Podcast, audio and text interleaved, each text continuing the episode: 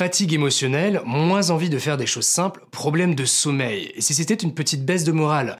Il est vital pour votre organisme de maintenir une bonne humeur puisque tout est lié.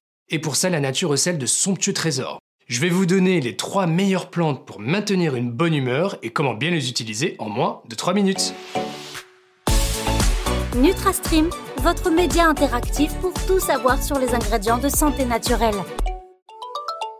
Une petite baisse de morale, je vous rassure, cela arrive à tout le monde. Dans ce cas, vous avez pas mal de choses que vous pouvez mettre en place pour booster les hormones du bonheur, comme s'exposer à la lumière, les aliments antidéprimes et la gestion du stress. En attendant, je vais vous parler des plantes qui contribuent à la bonne humeur. Vous allez le voir, il en existe vraiment et ça marche.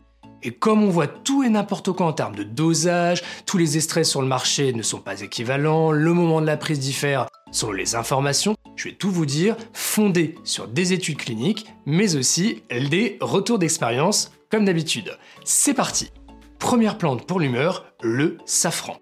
Elle est très connue dans le domaine des épices, n'est pas pour rien si elle est très chère. Je vais vous évoquer les pouvoirs insoupçonnés de cet ingrédient sous format nutraceutique, c'est-à-dire j'ai lu le comprimé. Cet actif de santé naturelle contribue à une bonne relaxation, aide à préserver un bon équilibre émotionnel et enfin aide à préserver une humeur positive.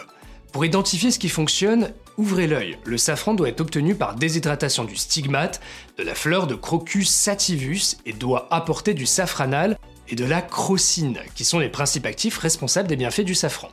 Généralement, vous pouvez vous tourner vers 30 mg de safran contenant 2% de safranal et 2 à 3% de crocine, soit 600 mg de safranal et 600 à 900 mg de crocine, de préférence à jeun ou en dehors des repas. Deuxième plante pour votre morale, le millepertuis. Alors je préfère vous prévenir, ce n'est pas mon ingrédient de santé naturelle préféré. Mais pour certains ça fonctionne, donc je vous en parle. Je dois vous avertir, c'est une plante qui montre dans les études des effets contradictoires. Parfois ça semble fonctionner, parfois ce n'est pas le cas. En plus, elle présente beaucoup d'interactions et de contre-indications. Pour celle-ci, je conseille de vous tourner vers un professionnel de santé.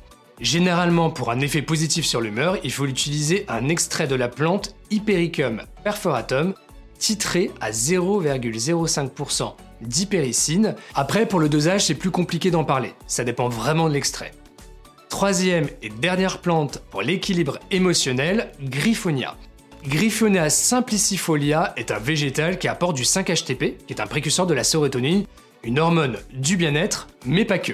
La plante doit vous apporter environ 50 mg de 5-HTP par jour, tout simplement, à ne pas prendre juste avant de coucher.